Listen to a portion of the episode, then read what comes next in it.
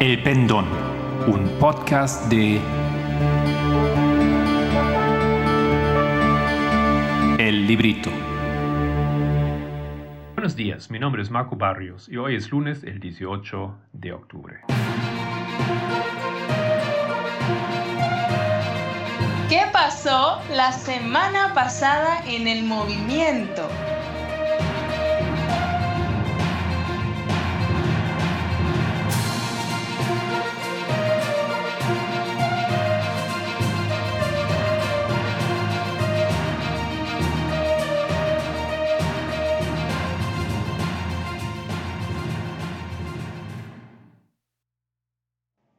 Podcast voy a continuar la temática que había empezado en el último, el número 76.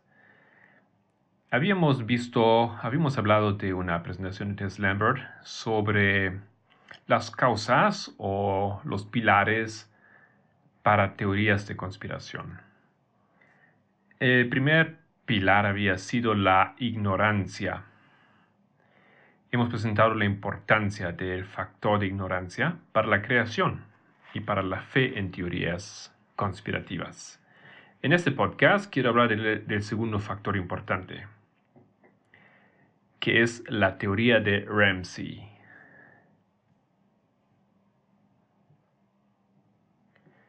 La ciencia y teorías de conspiración. ¿Podrían las grandes conspiraciones permanecer realmente en secreto? La ciencia opina.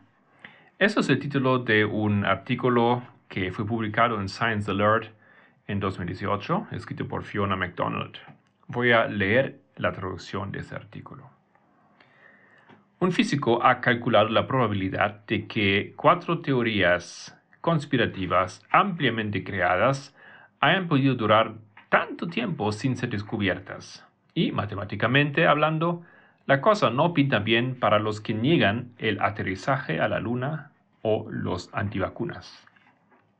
El estudio de 2016 reveló que para que un encubrimiento a la vieja usanza se mantuviera en secreto durante una década, tendrían que estar involucradas menos, menos de mil personas.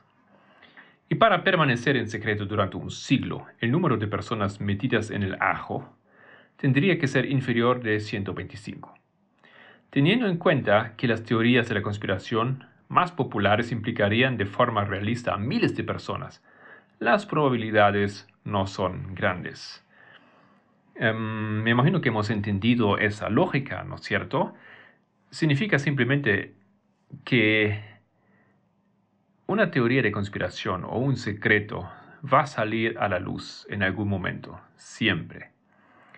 Y para que algo quede secreto, necesitamos un número em, de la mejor forma, ¿no es cierto?, al más pequeño, para garantizar un tiempo más largo que algo quede secreto.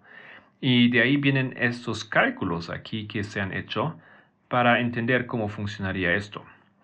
Pero como ustedes se pueden imaginar, ¿no es cierto?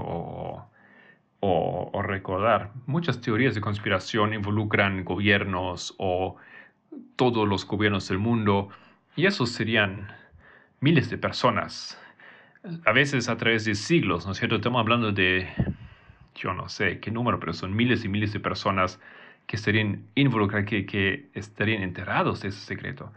Eso simplemente quiere decir que básicamente em, es imposible.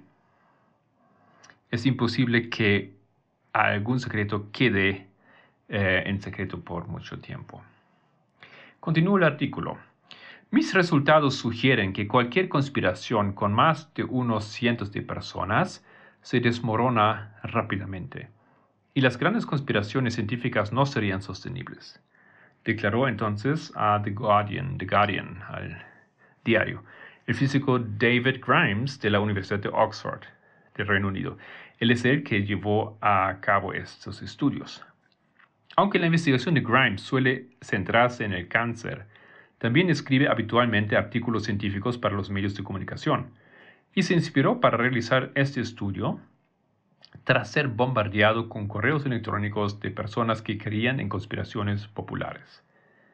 Es habitual, dijo, descartar las teorías de la conspiración y a sus defensores, pero yo quería adoptar el enfoque contrario, ver cómo esas conspiraciones podían ser posibles, explicó. Para ello me fijé en el requisito vital de una conspiración viable, el secreto. Entonces él aplicó su ecuación a cuatro grandes teorías conspirativas, siendo la creencia de que las vacunas causan el autismo, que el cambio climático, no es real, que el aterrizaje en la Luna fue un engaño y que la cura del cáncer ya existe, pero está siendo ocultada por las grandes compañías farmacéuticas. Teniendo en cuenta el número de personas que tendrían que estar implicadas para llevar a cabo cada una de esas cuatro hipótesis, y el tiempo que llevan existiendo, sus resultados sugieren lo siguiente. Si el aterrizaje en la Luna fuera realmente un engaño, unos 400.000, 411.000 empleados de la NASA lo habrían sabido. Y se habría revelado en solo 3.7 años. El encubrimiento de la relación entre las vacunas y el autismo se habría descubierto entre 3.2 y 34.8 años después de su inicio. Imagino eso depende em, de la cantidad de personas que uno supone que estaban involucrados en em, em, todo el proceso de la producción de esa vacuna. Tercero, el fraude del cambio climático se habría revelado entre 3.7 y 26.8 años. Y finalmente, la supresión de una cura para el cáncer habría sido filtrada por alguien dentro de las grandes farmacéuticas solo en 3.2 años. Tanto como el asunto del aterrizaje en la Luna, como las vacunas y el autismo, cambio climático, supresión de cáncer, más o menos en, lo que yo recuerdo, yo entiendo, están ahí en el aire esos, esas teorías conspirativas desde los años 60, años 70. O sea, el tema está en el aire o el tema tiene que haber sido puesto en marcha. Y, y, como ustedes ven, científicamente eh, no hay forma de explicar por qué entonces después de décadas y décadas y décadas, todavía son secretos. Ok, continúa el artículo. Los cálculos se basaron en el mejor escenario para los conspiradores, lo que significa que la ecuación de Grimes asumió que los conspiradores son realmente buenos guardando secretos y que no había investigaciones externas en curso. En paréntesis, ¿no es cierto? Eso es básicamente irreal que esto aconteciera. Pero continuamos escuchando lo que dice el artículo. Para crear la ecuación, Grimes tuvo que establecer primero la probabilidad de que un encubrimiento saliera a la luz con el tiempo. Para ello, tuvo en cuenta tres conspiraciones confirmadas en la vida real. O sea, lo que está diciendo el artículo aquí es que, por supuesto, hay conspiraciones. Y creo que em, nadie va a descartar eso. Hay conspiraciones. No es que no las haya. Ok, entonces él mira esas tres conspiraciones de la vida real confirmadas y incluido el programa de vigilancia de la Agencia de Seguridad Nacional, NSA, en Estados Unidos, por ejemplo, ¿no? que fue descubierto por Edward Snowden después de solo seis años. También tuvo en cuenta el experimento de la sífilis de Tuskegee, en el que la cura de la sífilis, la penicilina, se ocultó. De hecho, se ocultó a propósito a los pacientes afroamericanos. Se calcula que en esta conspiración participaron hasta 6.700 personas. Y lo que pasó es que fue revelada unos 25 años después por uno de los médicos implicados. Grimes también analizó el escándalo de los análisis forenses del FBI y todos esos, eh, todos esos casos demuestran que, que las conspiraciones y los encubrimientos masivos ocurren, sí, ocurren, pero no duran mucho. no todos los que creen en una conspiración son irracionales o irreflexivos. Espero que al mostrar lo increíblemente improbables que son algunas supuestas conspiraciones, algunas personas reconsideren sus creencias anticientíficas, explicó Grimes. Mientras que creer que los alunizajes fueron falsos puede ser perjudicial, creer en la desinformación sobre las vacunas puede ser fatal, concluye el artículo.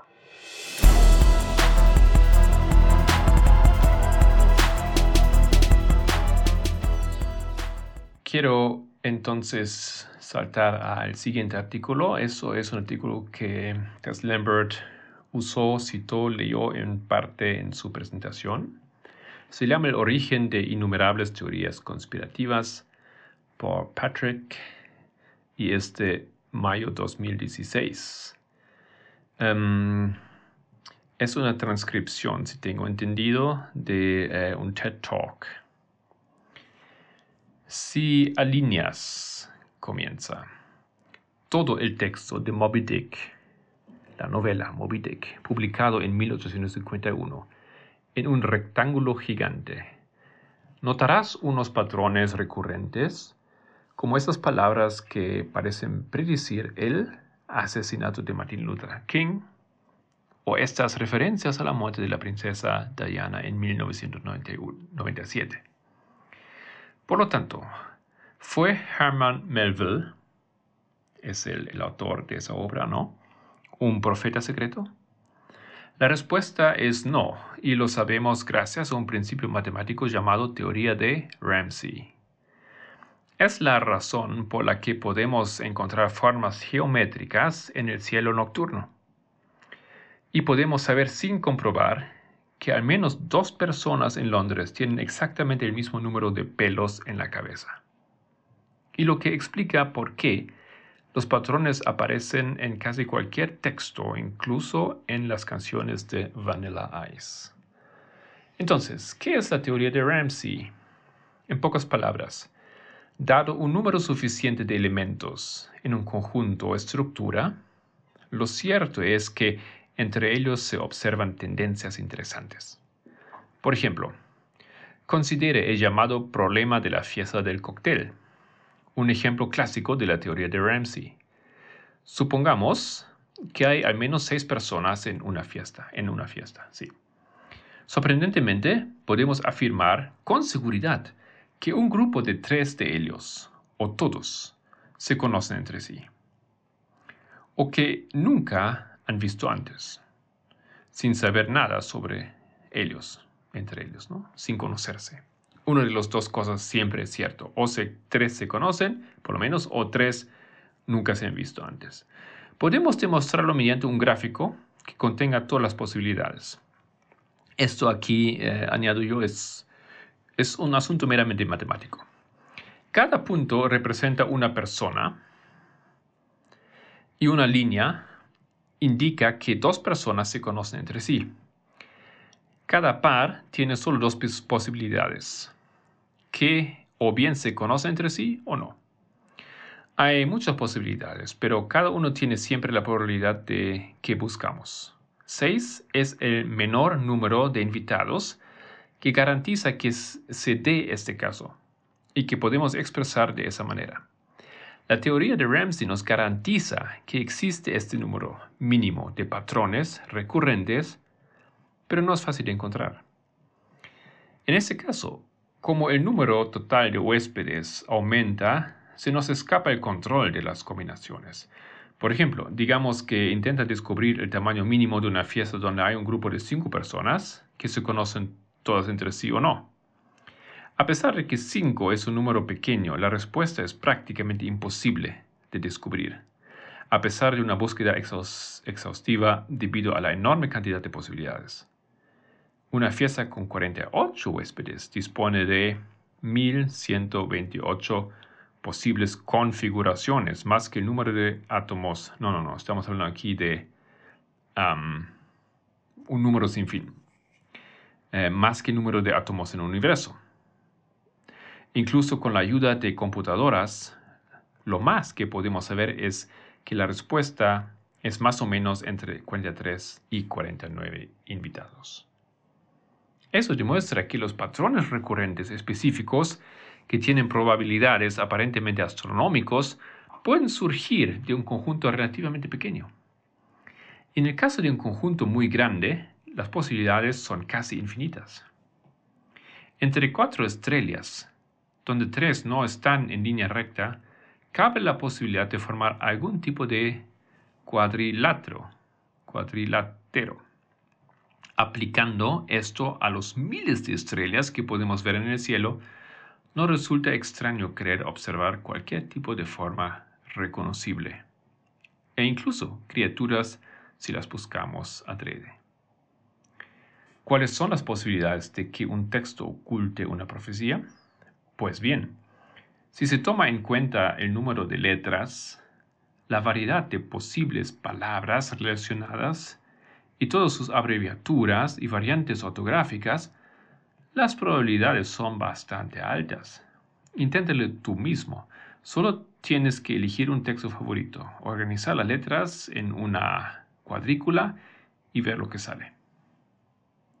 Seguramente aquí añado un paréntesis, vas a encontrar em, rápidamente palabras, fechas, algunas cosas que puedes amar, así como en el ejemplo que se dio al inicio, ¿no es cierto? En el libro de Moby Dick encontré una profecía sobre eh, la muerte de la princesa Diana.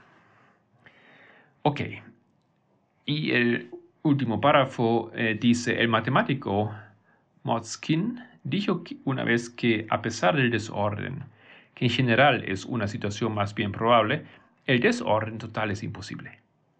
El enorme tamaño del universo asegura que algunos de sus elementos aleatorios tengan unos patrones recurrentes, y como hemos evolucionado para notarlos, identificarlos, a menudo nos vemos tentados a encontrar algún significado incluso donde no lo hay.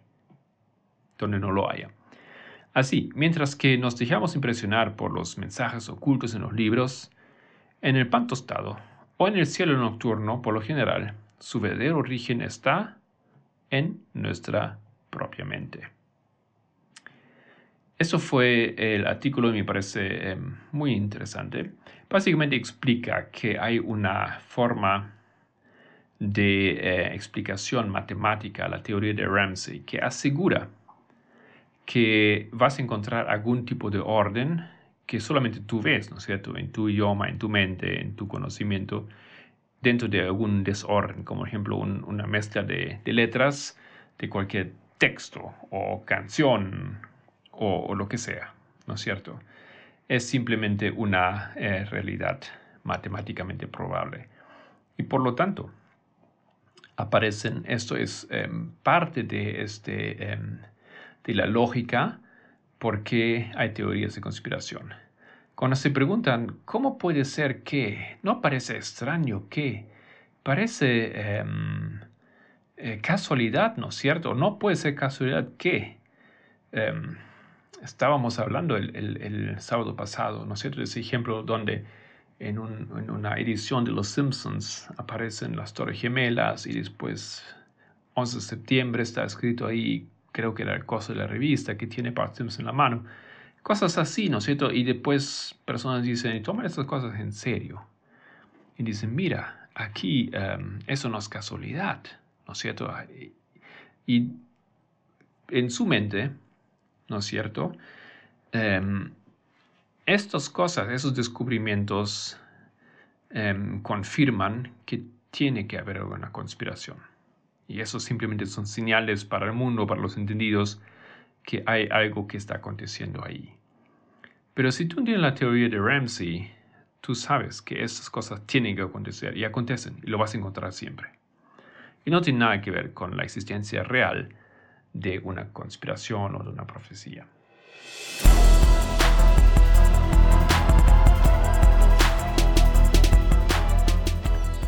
Para añadir un poquito más sobre la teoría de, Ramsey, eh, quiero simplemente citar dos párrafos de una del Quanta Magazine. Es una, es una página web eh, dedicada a la matemática.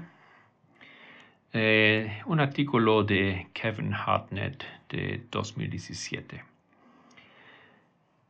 Se llama Un rompecabezas de conexiones inteligentes, se acerca un feliz final. Creo que discute ahí un problema matemático que fue resuelto. Y él explica brevemente lo siguiente. La teoría de Ramsey dice en grandes rasgos, a grandes rasgos, que dentro de grandes conjuntos desorganizados, como un conjunto de puntos dispersos al azar en un plano, siempre se podrán encontrar subconjuntos bien organizados.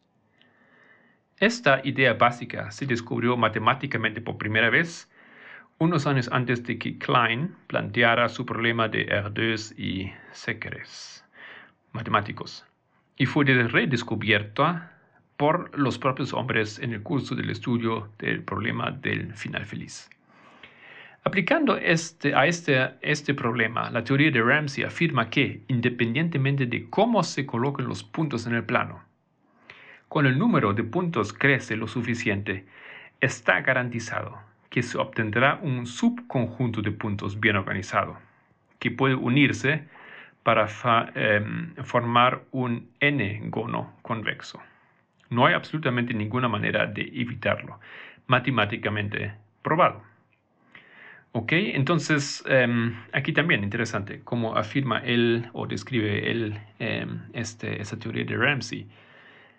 Vas a encontrar sí o sí si tienes un cierto número y más fácil si el número es grande de elementos desorganizados como tirados unas, unos granos de arena en, una, en un plano, vas a encontrar constelaciones, formas, palabras, o sea, em, subconjuntos, como él lo llama, que son organizados. Organizados porque encontramos ahí una palabra, o una cara, o una fecha, ¿no es cierto?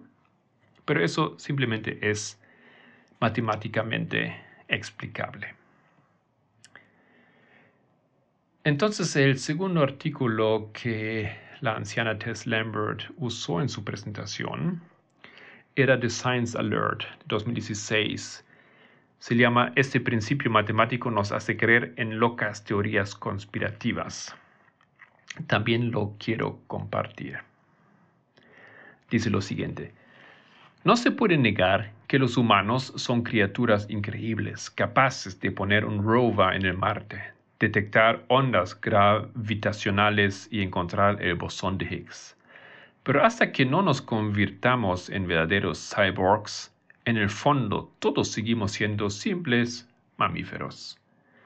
Eso significa que por mucho que intentemos superarlo, persisten comportamientos peculiares. Y uno de los más extraños es nuestra creencia en locas teorías conspirativas que, en su mayoría, no tienen ningún sentido. Lo que es aún más extraño que el hecho de que necesitemos algo, cualquier cosa, en lo que creer, es el hecho de que prácticamente no podemos evitarlo. A los humanos nos encanta encontrar el orden en el caos, y de ahí obtenemos a Herman Melville el adivino, el aterrizaje falso en la Luna y la negación del cambio climático. Como señala este video de TED Ed, ese video que hemos leído em, hace poco, ¿no es cierto? Eh, donde hemos eh, leído el texto transcrito. Si se tomara todo el texto de Moby Dick de Herman Melville y se ordenara en un rectángulo se encontrarían predicciones sobre el asesinato de Martin Luther King y la, y la princesa Diana. Raro, ¿verdad? Bueno, en realidad no, porque en un mundo de caos aleatorio, los humanos confiamos en el orden y nuestros cerebros harán lo que sea necesario para conseguirlo, ya sea encontrar patrones de palabras en un desorden de letras o formas familiares en las constelaciones sobre nosotros. Todo eso se explica por un principio matemático llamado teoría de Ramsey. Ok, llamado así por el matemático y filósofo británico Frank P. Ramsey. La teoría de Ramsey afirma que, dados suficientes elementos en un conjunto o estructura, se garantiza la aparición de algún patrón particular interesante entre ellos. Está repitiendo un poco aquí, ¿no es cierto? Porque está citando o eh, haciendo referencia al artículo que ya hemos leído. El video de arriba ofrece un ejemplo perfecto de la teoría de Ramsey en acción, llamado el problema de la fiesta. ¿No es cierto? Y explica nuevamente aquí que en una fiesta, si quieres, em, si tienes un número de cinco, de seis personas mínimo, siempre va a haber tres personas que no se conocen entre ellos o tres, o más bien tres personas que se conocen entre ellos, sí o sí. Ok, em, salto entonces em, un poco el artículo y continúo. Lo que esto nos muestra es que patrones específicos con probabilidades aparentemente astronómicas pueden surgir de un conjunto relativamente pequeño. Y con un conjunto muy grande las probabilidades son casi infinitas. Es una inevitabilidad matemática que las estrellas de nuestro cielo estén dispuestas en formas familiares y que las letras de una novela parezcan esconder una profecía, entre comillas. Y los humanos hemos sido condicionados a encontrarlas. Pero al igual que las matemáticas hacen que las teorías conspirativas sean inevitables, también hacen que las más persistentes sean imposibles. ¿Cómo? Puedes leer más sobre el tema aquí, pero digamos que la supresión de la cura del cáncer habría sido filtrada por alguien dentro de las grandes farmacéuticas en solo 3.2 años. Y esto fue em, el enlace, ¿no? Ellos hacen aquí el enlace al, primer artículo que he compartido, donde realmente em, se explica la lógica por qué una teoría o algo que es secreto, una conspiración, simplemente no puede quedar en secreto por mucho tiempo. Em, específicamente en el caso cuando muchas personas están enteradas, como en las farmacéuticas, como en los gobiernos, em, como en, grupos em, de tamaño más grande. Y cuando digo eh, que las cosas salen a la luz, es algo así como que pasó con Edward Snowden ¿no es cierto? No estamos hablando de algún, em, alguna persona que supuestamente salió de los, em, de los francomasones y ahora lo comparte la verdad con el mundo, o, alguien que descubrió eh, en su libro todas esas cosas escondidas. No, no, tiene que ser una persona, así como en el caso de Snowden, que em, puede comprobar que estaba dentro, que estaba enterado de la conspiración y luego lo reveló.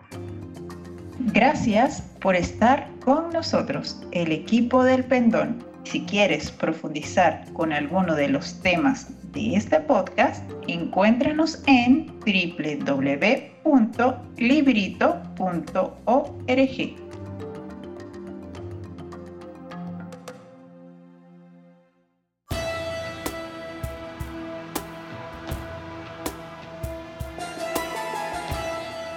En los estudios de esta semana hemos tenido una presentación sobre el mismo tema que estoy compartiendo aquí, eh, solamente en interacción con ustedes el viernes. El sábado Raquel eh, estaba nuevamente con nosotros y habló sobre la relación de la genética y la homosexualidad.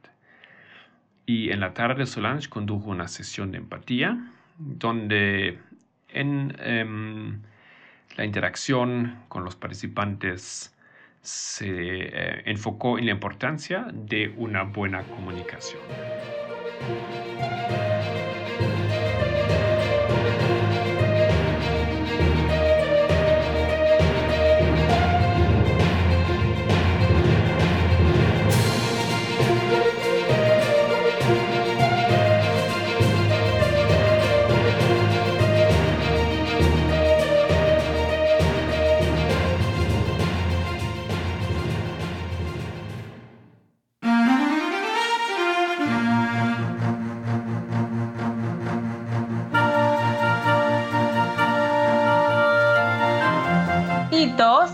Proféticos.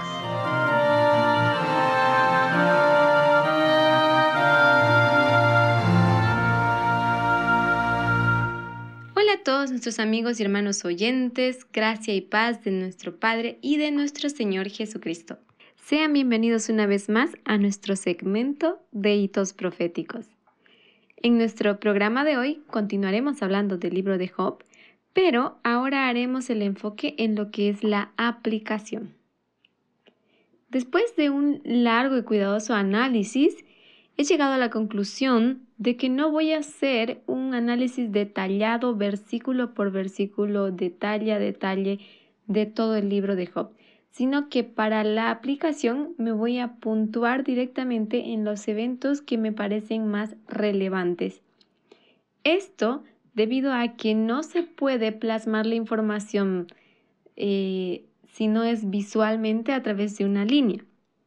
Para conservar la pureza de las líneas y las paralelas también. Así que para evitar todo tipo de confusión nos vamos a enfocar directamente en los detalles que nos parecen relevantes.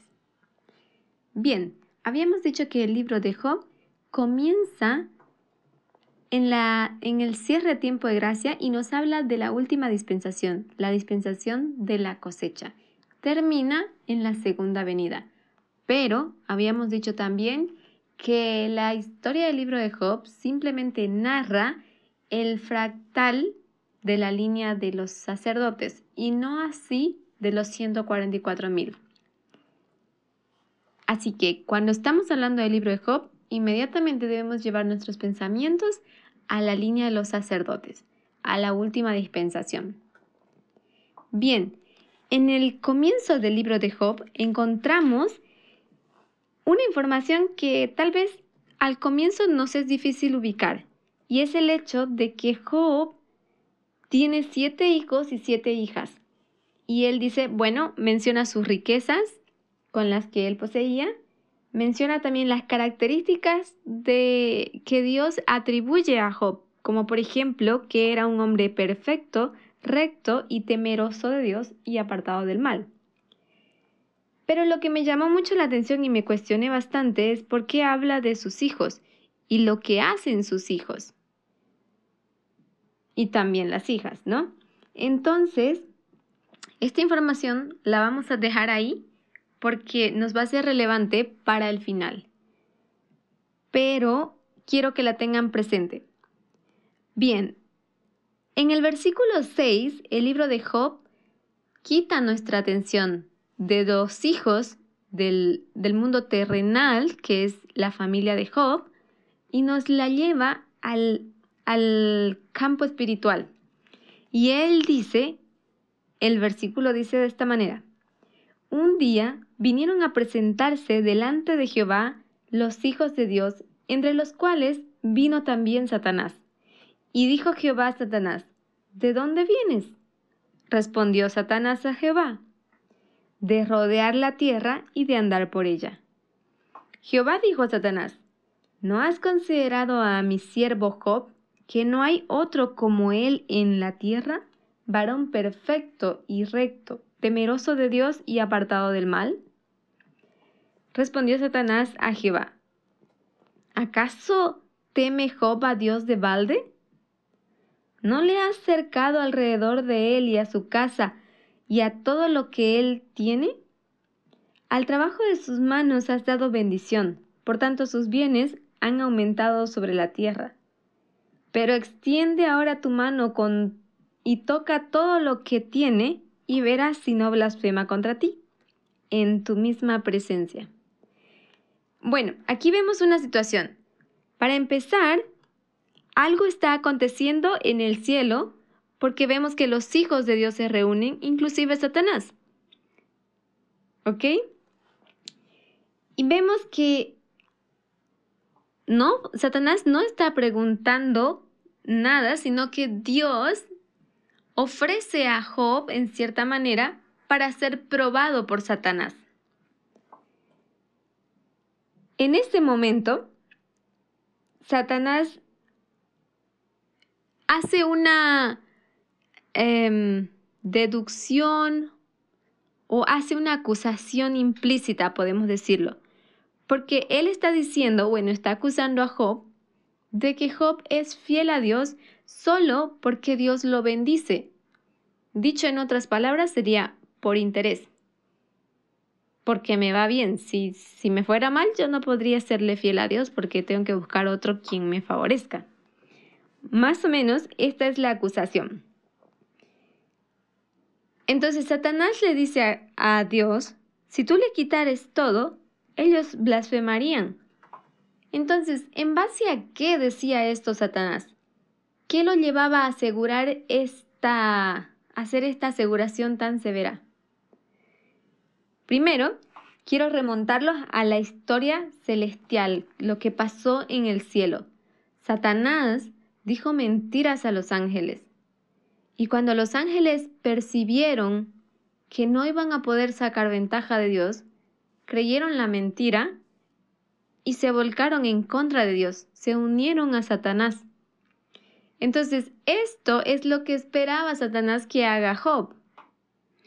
Este era el antecedente al que se refería Satanás cuando declaró que si Dios le quitase todo lo que tenía a Job, todas sus bendiciones, entonces Job sí blasfemaría contra Dios. Esto simplemente señala el comienzo de un periodo, o podemos decir el comienzo de la historia del periodo de la cosecha. Y Elena White en Educación 98, página 155.1, señala, casi al principio de la historia de este mundo se desarrolló la vida de alguien que fue víctima de esta contienda de Satanás. De Job el patriarca de Uz, el testimonio del escudriñador de corazones era, no hay otro como él en la tierra, varón perfecto y recto, temeroso de Dios y apartado del mal. Satanás pronunció una despectiva acusación contra este hombre. En el libro de Educación, el comienzo de este capítulo empieza con el título La prueba de Job. Y Elena White dice en el primer párrafo de este capítulo, que es la página 154.2 de Educación, en la versión 98, para los que aman a Dios, a los que conforme a sus propósitos son llamados, la biografía bíblica presenta una lección aún mayor basada en el ministerio del dolor. Vosotros pues sois mis testigos, dice Jehová, testigos de que Él es bueno y que su bondad es suprema, pues hemos llegado a hacer espectáculo al mundo, a los ángeles y a los hombres.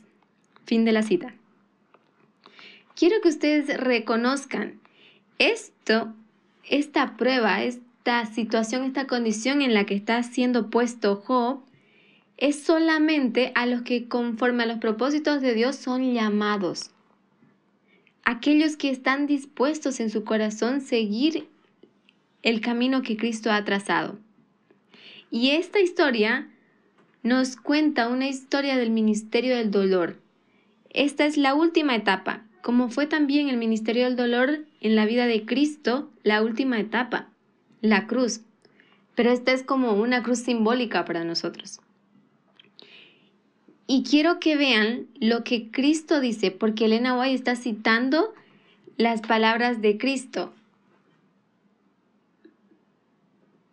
En 1 Corintios 4:9. Y también cita Isaías 43:12. Cuando habla de, cuando Cristo dice las siguientes palabras: Vosotros pues sois mis testigos, dice Jehová testigos de que Él es bueno y que su bondad es suprema. Pues hemos llegado a ser espectáculo del mundo, a los ángeles y a los hombres. Quiero que ustedes analicen esa frase. Dice, nosotros somos testigos de Jehová. ¿Pero de qué? ¿Qué, atestiguamos de Él? Que el mundo no sepa. Dice, testigos de que Él es bueno. Esto es lo que nosotros atestiguamos. Recuerden, todavía estamos en la historia celestial cuando Satanás induce a los hombres, a, perdón, a los ángeles, la idea de que Dios no es bueno, de que Dios no es justo y que Dios no confía en sus ángeles. Por eso les pone leyes, normas, reglas a seguir y que encima son muy difíciles de seguir, por no decir imposibles. Entonces Dios no es bueno, Dios es injusto, es autoritario, es arbitrario. Esto es lo que está diciendo Satanás. Pero nosotros somos testigos de Cristo y atestiguamos lo opuesto. Atestiguamos que Él es bueno y que su bondad es suprema. Pero ¿ante quiénes atestiguamos esto? ¿Ante el mundo? Sí, somos testigos ante el mundo, pero no solamente del ante el mundo. Elena White dice claramente en estas hermosas palabras, somos espectáculo al mundo, el mundo está observando cómo nosotros procedemos. ¿Seremos fieles y firmes como lo fue Job? ¿O nuestro pie resbalará como las muchas generaciones han fallado el camino, han desviado el camino de Cristo? Somos testigos al mundo, pero también somos testigos a los ángeles y a los hombres. El conflicto que se llevó en el cielo aún no fue terminado de resolver. Los ángeles que están ahí escogieron quedarse al lado de Cristo Sí, pero todavía no entienden lo que aconteció.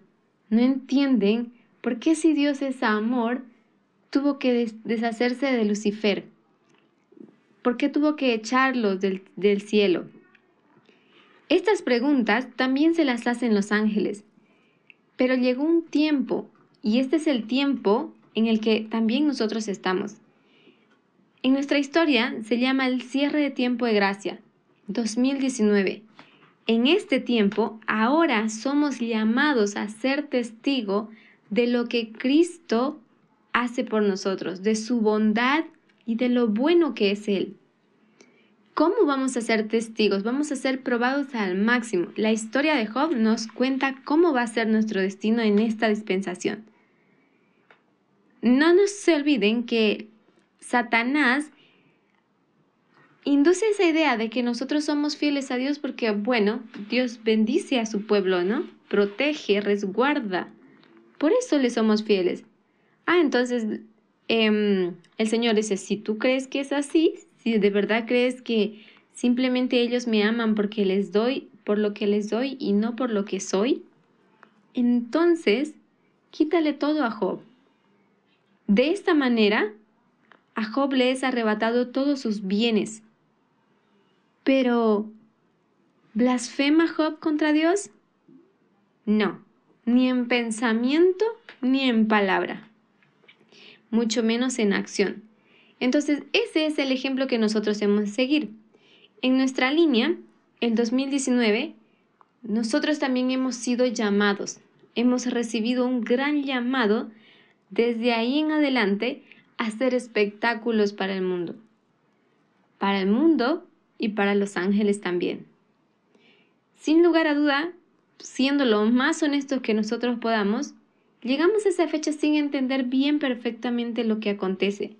Esperábamos un evento, pero ¿qué evento? ¿Vimos algo? No, nadie vio. Miremos donde miremos, no había un evento que mm, significase o que señalase la importancia de esta fecha.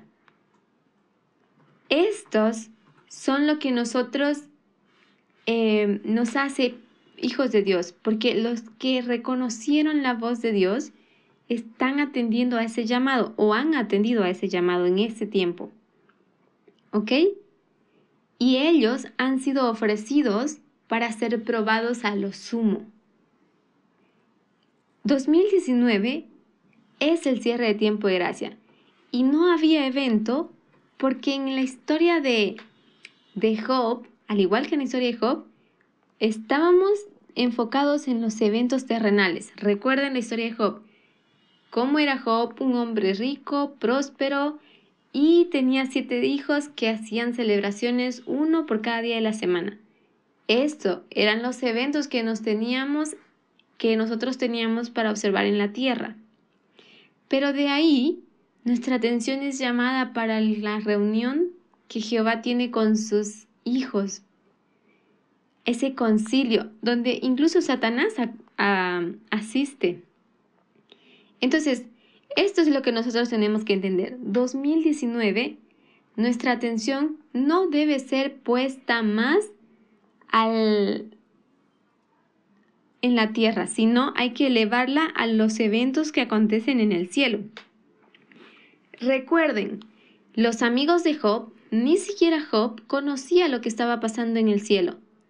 Lastimosamente los hijos de Dios tampoco lo conoceremos, pero entenderemos al final, así como Job entiende al final de la línea. Por cierto, ¿en qué parte de la línea estamos? Sino al final. Por eso estamos entendiendo estas cosas, ahora. Porque ahora nuestra atención es enfocada en las cosas celestiales. Entonces, esto prueba que 2019 no se necesitaba un evento terrenal. Pero el evento que viene después es exactamente la agonía de Job, el padecimiento de Job Satanás arremete con todo. No se olviden que está jugando su reputación. Satanás tiene que defender la mentira con la que empezó su ministerio. Tiene que probar a sus ángeles y a los ángeles de los cielos que no cayeron, de los mundos que no cayeron, que Dios era injusto y que todos estos años le ha, le ha los ha engañado. Esto es lo que Satanás tiene que probar. Por ende, en el primer intento ejerce toda, toda su fuerza y arremete con todo contra Job y le quita todo.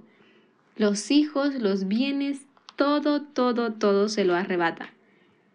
Y lo que le deja, como por ejemplo la esposa, o en este caso los amigos, no se lo deja de bondadoso, sino se lo deja para hacer más difícil su tormento. Y en este caso, Job no blasfema, no falla. Entonces nuevamente Dios le dice, mira, Satanás, ¿has considerado a mi hijo Job? Y le dice, bueno, ojo por ojo, le dice, si tú hieres su carne, ah, entonces verás cómo blasfema contra ti. Entonces Dios le dice, ok, veamos, probemos tu teoría.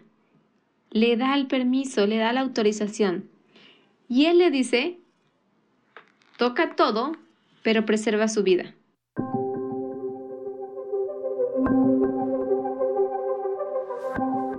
Este evento equivale a los primeros casos de COVID reportados el 2019. En Wikipedia leemos, desde el 17 de noviembre de 2019 se notificaron entre 1 y 5 nuevos casos diarios lo que elevó el número total de infecciones a 27 hasta el 15 de diciembre. El 20 de diciembre se confirmaron 60 casos. El 27 de diciembre, Zhang Yixian, médico del Hospital Provincial de Medicina China y Occidental de Wei, informó a las autoridades sanitarias locales que la enfermedad estaba causada por un nuevo coronavirus. En ese momento, más de 180 personas estaban infectadas. Los días 28 y 29 de diciembre, otros tres pacientes acudieron a la clínica del médico. El hospital informó a las comisiones de salud provincial y municipio de Wei el 29 de diciembre. Las comisiones de salud ordenaron a los hospitales de Wuhan y Yingang y Jinjitan que realizaran investigaciones epidemiológicas sobre siete pacientes. Seis de ellos fueron trasladados a Jinjitan, en un centro especializado de enfermedades infecciosas. Un paciente rechazó el traslado. En la noche del 30 de diciembre, la Comisión Municipal de Salud de Wuhan publicó entre en Internet, perdón, avisos en los que se pedía a todos los hospitales de Wuhan que informaran de cualquier paciente con neumonía de causa desconocida que hubiera estado en el mercado de pescados de Wuhan. La Comisión de Salud de Wuhan expresó en una entrevista que la investigación no había concluido y que expertos de la Comisión Nacional de Salud estaban en camino para ayudar en la investigación. El 30 de diciembre, el médico chino Li Wenlian advirtió a sus colegas en un grupo de WeChat sobre un virus que en ese momento creía que causaba el síndrome respiratorio agudo severo SR-SARS. A la luz de la serie de casos de neumonía en el hospital de Wuhan, después de que la advertencia se hiciera viral en Internet, Lee, al menos otros siete colegas, fueron citados por la policía. Se les acusó de hacer alegaciones falsas que perturbaban gravemente el orden social y se les obligó a afirmar declaraciones confidenciales bajo amenaza de castigo, que Li Wenlian no cumplió posteriormente. El 31 de diciembre, las autoridades chinas informaron oficialmente a la Organización Mundial de la Salud, OMS, de la aparición de varios casos de neumonía grave en la ciudad de Wuhan. Desde principios de diciembre, cuyo agente causante aún no había sido identificado y cuyo desencadenante se creía que era un agente patógeno aún no caracterizado, la noticia fue difundida por las agencias de noticias desde el mismo día, el 31 de diciembre. El Centro de Control de Prevención de Enfermedades de China envió un equipo a Wuhan para investigar los casos poco claros. Fin de la cita. Entonces, quiero que ustedes tengan conciencia de que el 31 de diciembre se reportaron varios casos ya y lo que, y lo que se da inicio es a la pandemia. Estos casos empiezan una investigación y poco después empieza lo que es la pandemia y la cuarentena. De igual manera, en la, historia del libro de Job, nosotros vemos que Job padece una enfermedad, padece una lepra. Y esta lepra, ¿qué, ¿qué, es lo que acontece con los leprosos? Lo que acontece es que ellos necesitan ser aislados. En nuestra historia nosotros teníamos este coronavirus.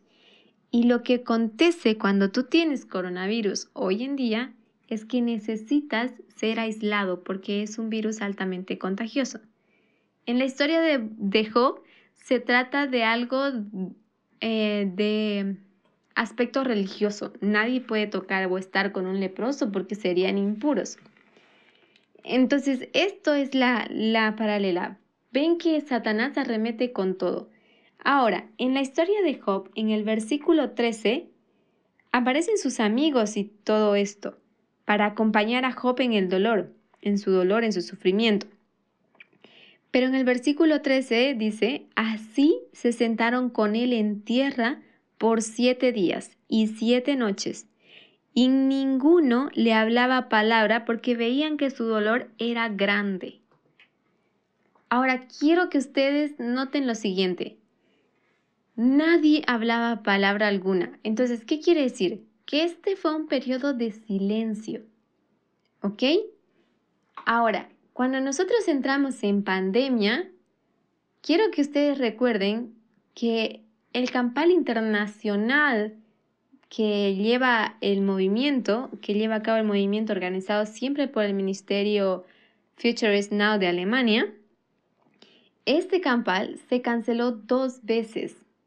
Muchos vuelos fueron perdidos de algunos hermanos que ya habían comprado con anticipación, todo por causa de la pandemia.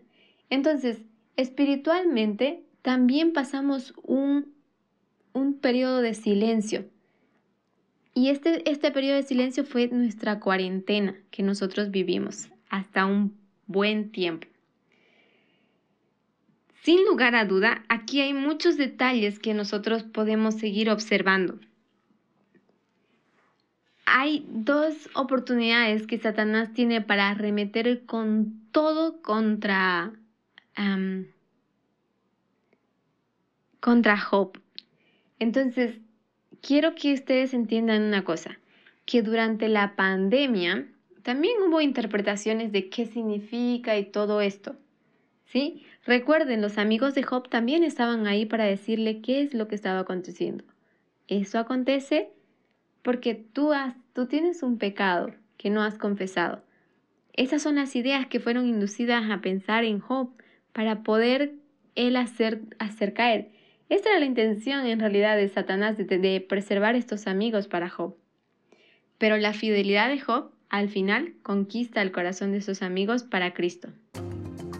Gracias por estar con nosotros, el equipo del pendón. Si quieres profundizar con alguno de los temas de este podcast, encuéntranos en www.librito.org.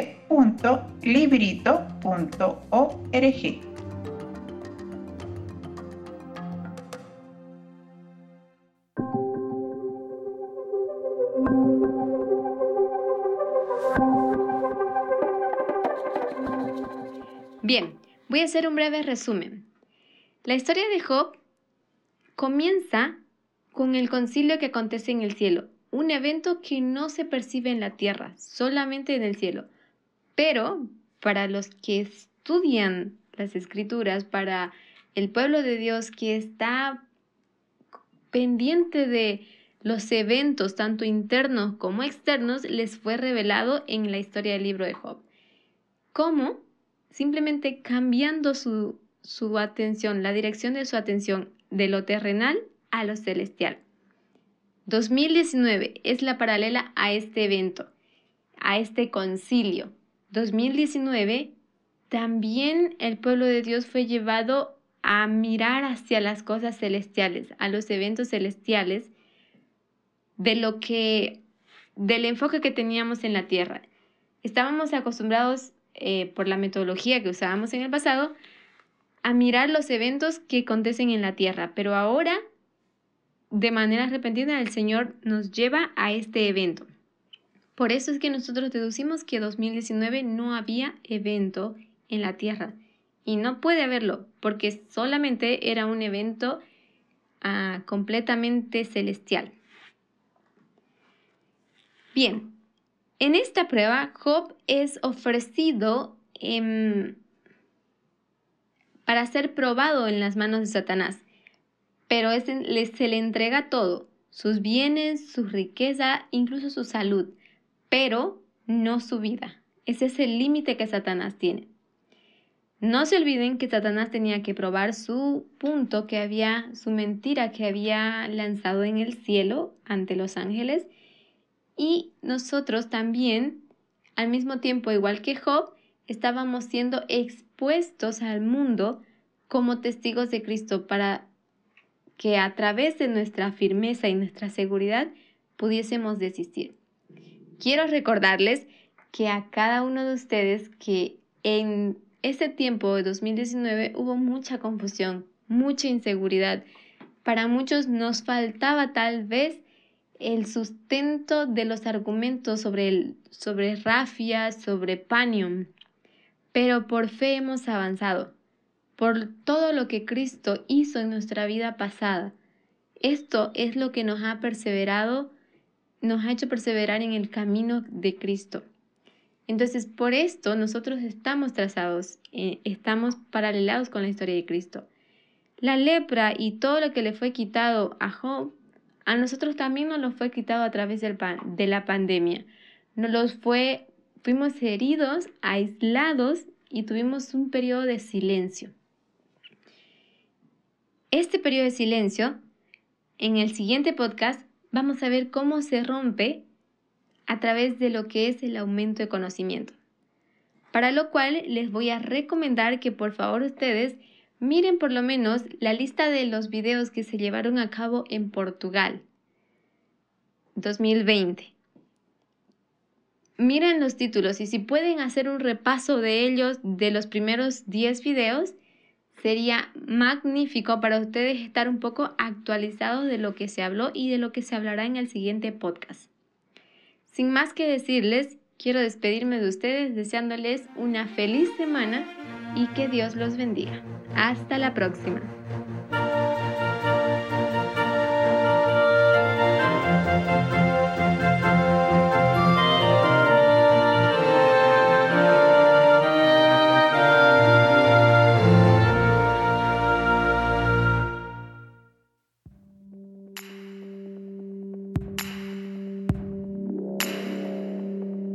fechas históricas para recordar.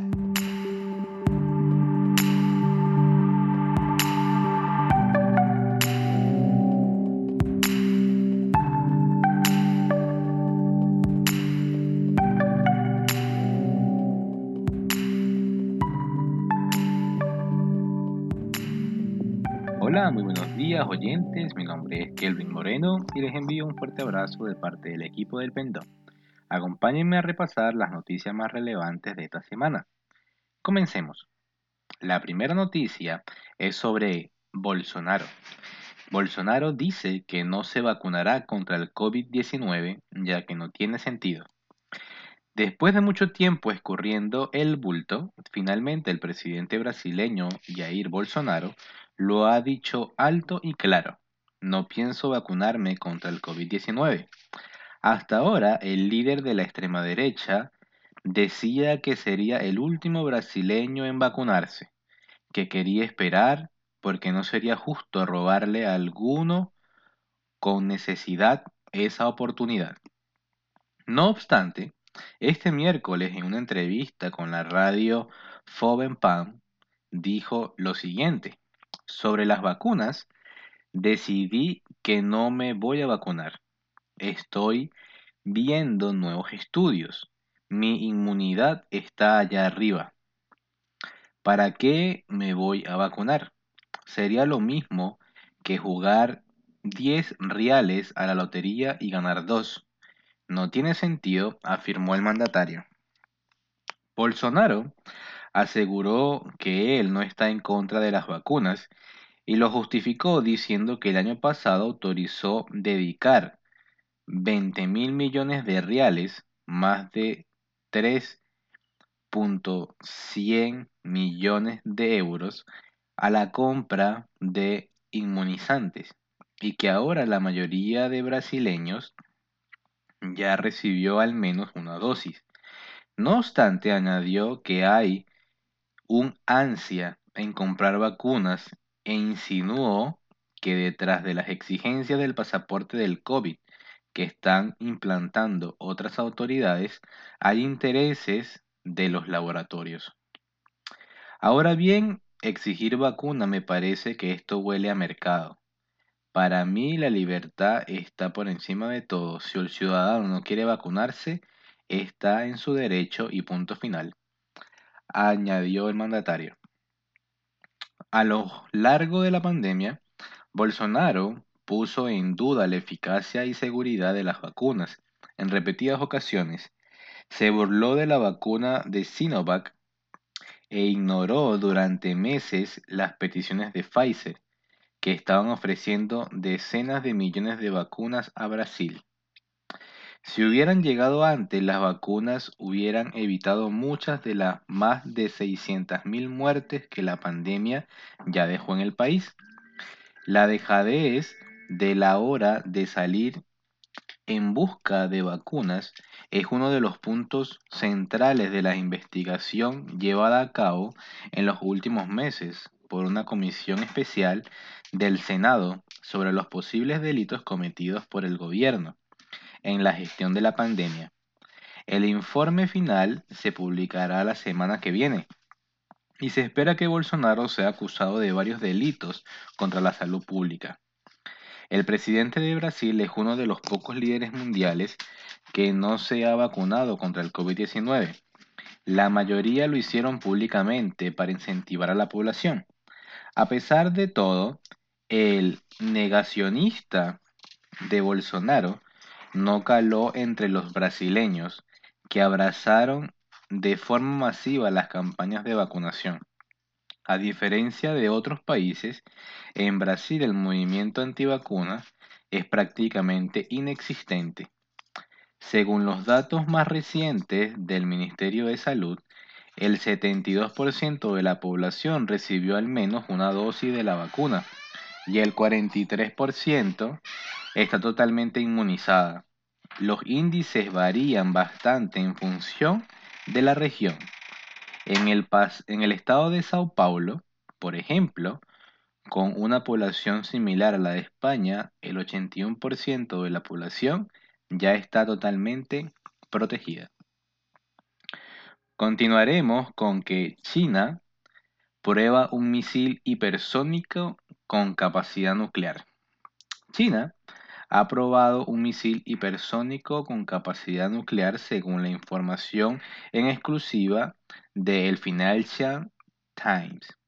El artículo, que cita a fuentes que estaban al tanto de la prueba, indican que Pekín lanzó en agosto un misil con capacidad nuclear que dio la vuelta a la Tierra en órbita baja antes de descender hacia, hacia su objetivo, del cual cayó a más de 32 kilómetros de distancia, según tres fuentes distintas.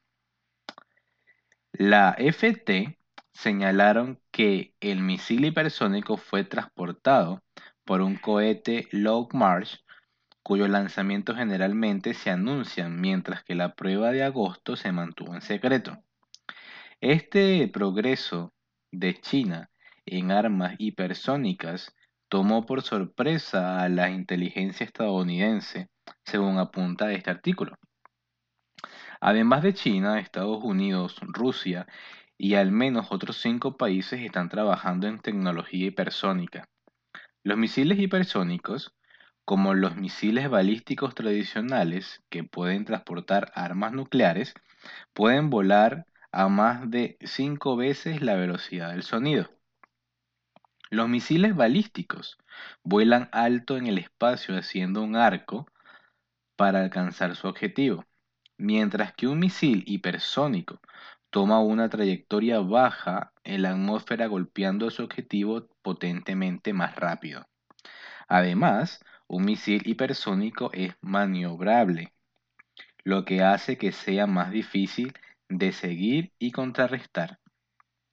Países como Estados Unidos han desarrollado sistemas para detener y defenderse de misiles balísticos y de crucero pero se desconoce la capacidad de rastrear y derribar un misil hipersónico.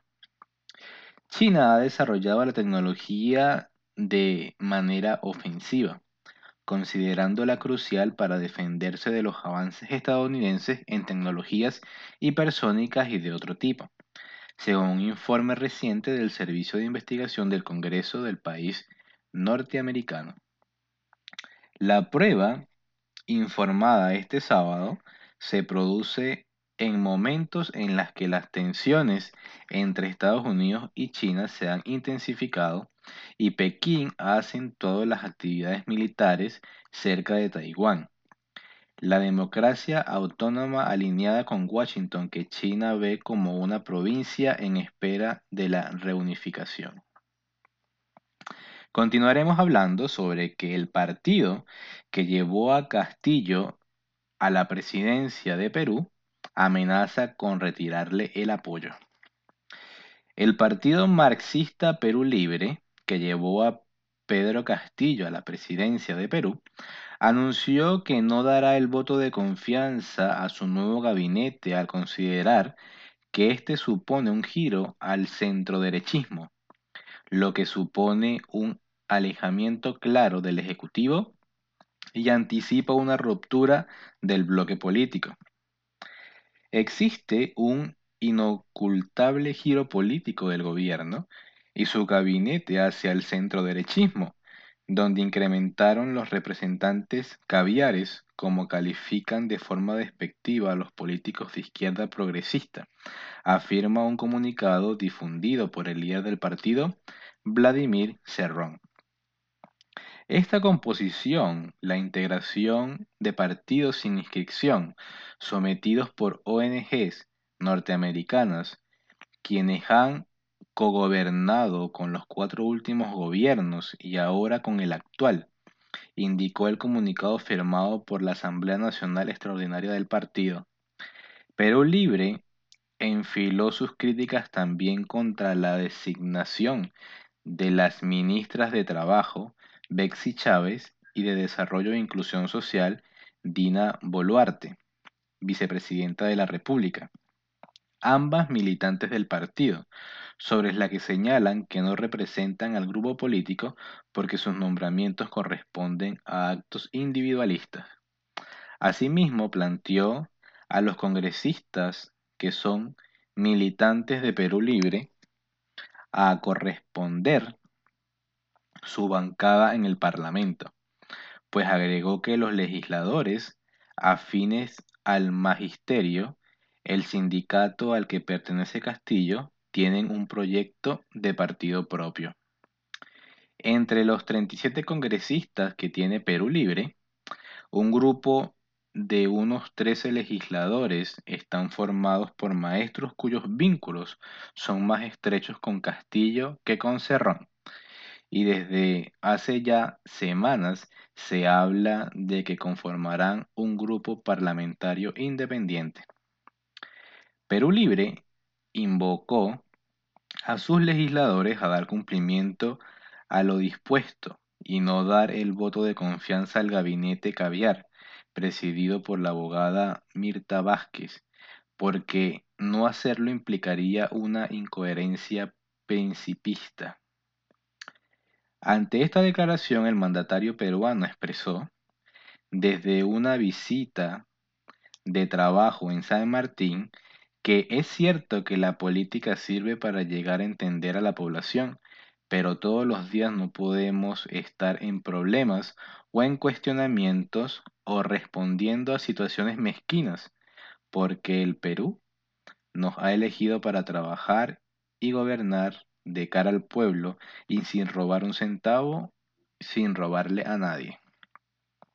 Con los últimos cambios en el gabinete, Castillo removió a los militantes y colaboradores más cercanos de Cerrón de su gabinete, como el ex primer ministro Guido Bellido, investigado por presunta apología al terrorismo y quien encabezó el enfrentamiento con la oposición en el Parlamento. Continuaremos con manifestaciones multitudinarias en Polonia para defender la continuidad del país en la Unión Europea. Cientos de miles de personas se han manifestado esta semana en un centenar de ciudades en Polonia en defensa de su carácter europeo y en contra de una posible salida de la Unión Europea, el Polexit. Todo esto ha llegado en una semana en la que el Tribunal Constitucional ha sentenciado que la Constitución de Polonia prevalece sobre la justicia europea. El líder de la oposición y expresidente del Consejo Europeo, Donald Tusk, fue uno de los encargados de realizar la convocatoria de protestas en más de 100 ciudades polacas. La cita más multitudinaria ha sido en la capital, Varsovia, donde Donald Tusk se ha dirigido a la multitud para denunciar que un grupo de personas vestidas con ropa de juez han violado la constitución polaca por orden del presidente del partido gobernante para sacar a nuestra patria de la Unión Europea. El viceministro de Asuntos Internos y Administración del gobierno polaco, Blasek Pobosi, ha manifestado que convocar una manifestación en el corazón histórico de la capital polaca es una provocación repugnante. Desde el polémico fallo del Tribunal Constitucional ha subido la tensión entre Polonia y la Unión Europea. En los últimos días, desde el gobierno polaco han reafirmado la preeminencia del Estado constitucional a cualquier otra fuente de derecho, pero han negado su intención de dejar la Unión Europea. Y ya para finalizar, estaremos hablando sobre el minuto 6 puede cambiar el historial de abusos en el deporte femenino. En el minuto 6 de los partidos de la Liga Femenina de Estados Unidos, que se disputaron el pasado 6 de octubre, el silencio retumbó. Las jugadoras de los clubes de Portland Tours, Houston Dodge, Golden Facebook Club, Spirit, North Carolina, Coleraine y Rising Louisville se abrazaron en el centro del campo para decir basta a la larga historia de abusos físicos, sexuales y psicológicos de los que las atletas han sido víctimas. Si bien fue un acto solidario con las futbolistas que tuvieron que esperar seis años para que sus denuncias por abuso sexual fueran tenidas en cuenta, También fue un reconocimiento a las deportistas que han alzado la voz para alertar sobre la poca atención y la falta de acción frente a estos comportamientos hacia las mujeres en el deporte. Si se mira la historia de las atletas de Estados Unidos, se puede encontrar un patrón histórico de violación y abuso por parte de hombres poderosos, recordaba Beth Daley en el portal de Conversation cuando estalló el escándalo en un país que ha visto cómo varias instituciones como la Iglesia Católica y los Boy Scouts son sacudidos por terribles historias de abusos cometidos durante años ante la mira y el silencio cómplices de las autoridades. Después de la Segunda Guerra Mundial, millones de mujeres incursionaron en el deporte en los Estados Unidos y en otros países pero quedaron a merced de hombres, cuyos muchos de ellos abusaron y son abusadores en potencia. Aunque la mayoría de los líderes deportivos han apoyado a las atletas en lugar de abusar de ellas, y las leyes federales de posguerra como el título noveno y la ley de deportes amateur tenían como objetivo empoderar a las atletas de todos los géneros, las instituciones educativas, las autoridades olímpicas y el gobierno federal no han hecho cumplir estrictamente estas leyes y crearon irónicamente oportunidades para el abuso, señala The Conversation. La semana pasada, el exentrenador del equipo de fútbol North Carolina Coral, Paul Riley, fue despedido por acusaciones muy graves de mala conducta contra varias jugadores, jugadoras. Disculpen. Un acto nuevo. No, el entrenador cometía sus abusos desde el 2015 y aunque muchos futbolistas lo denunciaron, nadie hizo nada. Eh, también encontramos el caso de Larry Nassar, ex médico del equipo de gimnasia de Estados Unidos, condenado a cadena perpetua por abusar sexualmente de más de 200 atletas durante dos décadas. Culpo a Larry Nassar, dijo la medallista olímpica Simone Biles a los senadores estadounidenses el pasado 15 de septiembre, pero también culpo a todo un sistema que permitió y perpetró sus abusos porque antes de Nazar hubo otros. Cuando el entrenador de taekwondo de Jasmine Brown comenzó a abusar de ella en 2010, ni USA Taekwondo ni el Comité Olímpico de Estados Unidos tomaron medidas para destituirla, lo que permitió que continuara abusando de Brown y de otras jóvenes. Los casos abundan. USA, Swissmith, USA Waterpolo, USA Volleyball y la Liga Femenina de Fútbol se han visto envueltas en una serie de escándalos de abuso sexual sistemático. La inacción del FBI en el caso de la, de la gimnasia permitió que Nazar siguiera trabajando con niñas y mujeres jóvenes y por lo tanto agrediera a cerca de 70 atletas que podrían haber librado si agentes federales hubieran hecho su trabajo. En el fútbol femenino estadounidense, las denuncias fueron hechas en correo electrónico y otras comunicaciones desde 2015, sin que nadie hiciera nada, hasta que muchas lo denunciaron por redes sociales y llevaron las historias a los medios de comunicación fue que comenzó a correrse el velo del horror. En los últimos meses se han multiplicado las denuncias de acoso sexual y comportamiento abusivo o intimidatorio por parte de entrenadores y funcionarios de la Liga Nacional de Fútbol Femenino. Ni siquiera la comisionada de la liga, Lisa Byers, tomó en serio a las jugadoras. Ignoró cada una de las quejas de las atletas repitiendo un patrón que condenó a muchas futbolistas a guardar silencio. Y ella tuvo que renunciar. no solo pasa en Estados Unidos. La semana pasada, la, en Venezuela, Deina Castellanos, delantera del Atlético de Madrid, que estaba entre las tres mejores jugadoras del mundo en 2017, publicó en redes sociales un texto firmado por 24 futbolistas en la cual reveló que una de nuestras compañeras nos confesó que había sido abusada sexualmente desde los 14 años por el entrenador.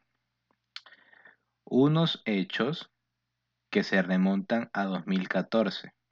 Hemos, hemos decidido romper el silencio para evitar que las situaciones de abuso y acoso físico, psicológico y sexual ocasionados por el entrenador de fútbol Kenneth Esmereta tomen más víctimas en el fútbol femenino y en el mundo, añade el texto.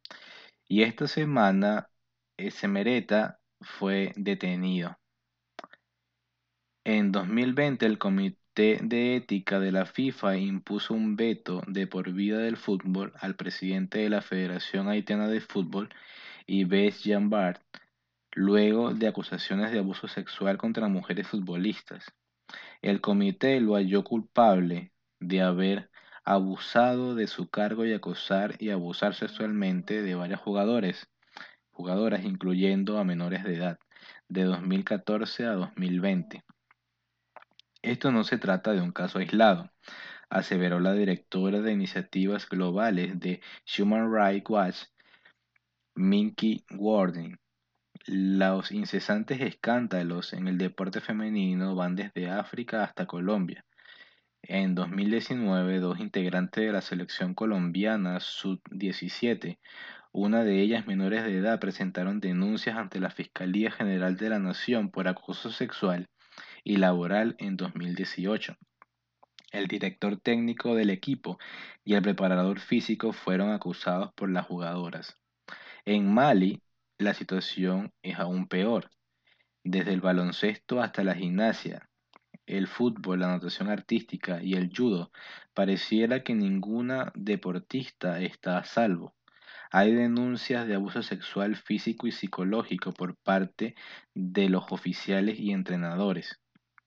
En junio de este año, algunos activistas le comentaron a The New York Times que tuvieron registro de al menos 100 casos de jugadoras de baloncestos, en su, en su mayoría adolescentes, que dijeron que fueron abusadas por una docena de entrenadores desde el principio de la década de los 2000, incluida una de 16 años que quedó embarazada de su entrenador y fue presionada para que se hiciera un aborto en 2018. Antes de los talibanes, el Comité Olímpico de Afganistán destapó el caso del renombrado expresidente de la Federación de Fútbol de ese país, quien es buscado por la justicia por acoso sexual a varios deportistas. ¿Un mal exclusivo de ciertos países? No, casi una pandemia. En Argentina, cuatro jugadoras de fútbol denunciaron ante la FIFA a un entrenador de la Asociación de Fútbol Argentino por acoso sexual. Las jugadoras presentaron pruebas que detallan cómo el entrenador utilizó su posición de poder para intimidar y acosar sexualmente a distintas adolescentes, incluido incluso de 14 años de edad. El entorno deportivo ha sido reconocido como un micro cosmos de acoso y agresión sexual. El deporte ha sido acusado de ser un caldo de cultivo para el acoso y la agresión sexual, dada la idealización de la masculinidad y la violencia inherente a la cultura, señaló en un estudio Jenny McMahon. Muchos condenan la denuncia pública a la que han recurrido las mujeres, pero entonces, ¿qué hacen? Pedir a las mujeres que se moderen, que no denuncien sin pruebas, que bajen la voz o vuelvan a callar o que se abstengan de hacer señalamientos es violentarlas otra vez. ¿Qué alternativas tienen si los cauces institucionales siguen siendo igual de deficientes que denunciar por Twitter? Se preguntaba Gabriela Weiner, escritora y periodista peruana en la columna de New York Times, y plantea que mientras llega una manera ideal de exponer estos casos, el tema se aborde con los hombres victimarios en un 98% de los casos de violaciones a mujeres, hombres y menores.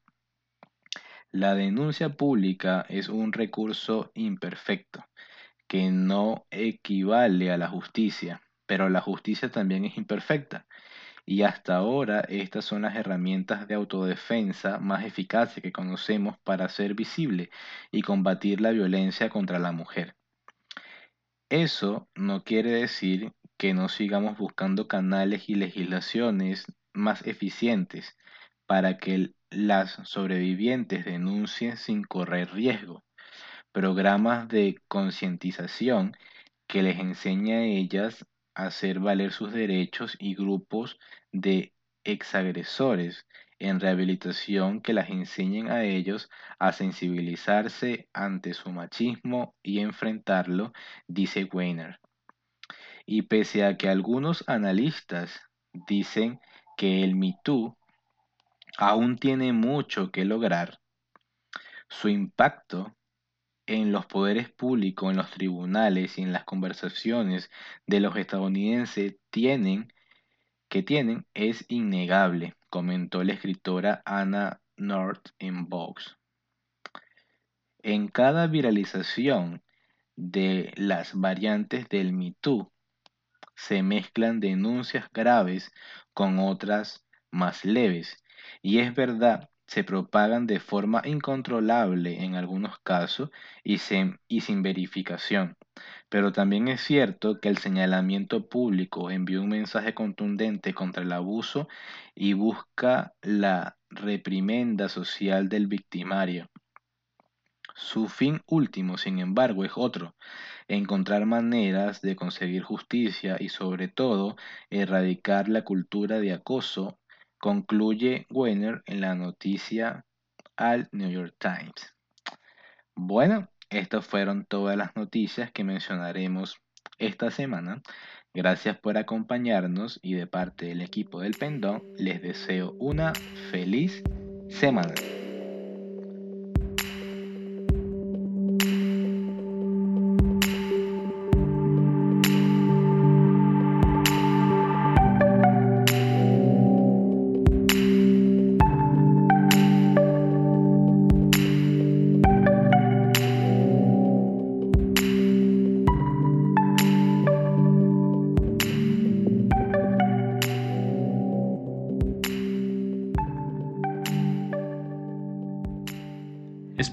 Haya gustado este podcast y les deseo un feliz comienzo de esta nueva semana.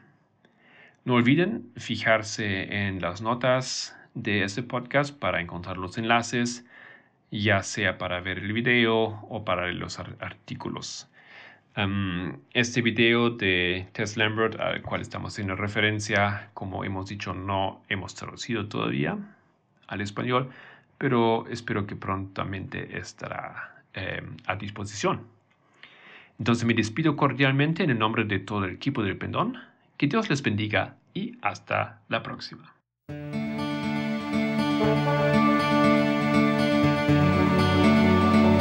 El Pendón, un podcast de El Librito.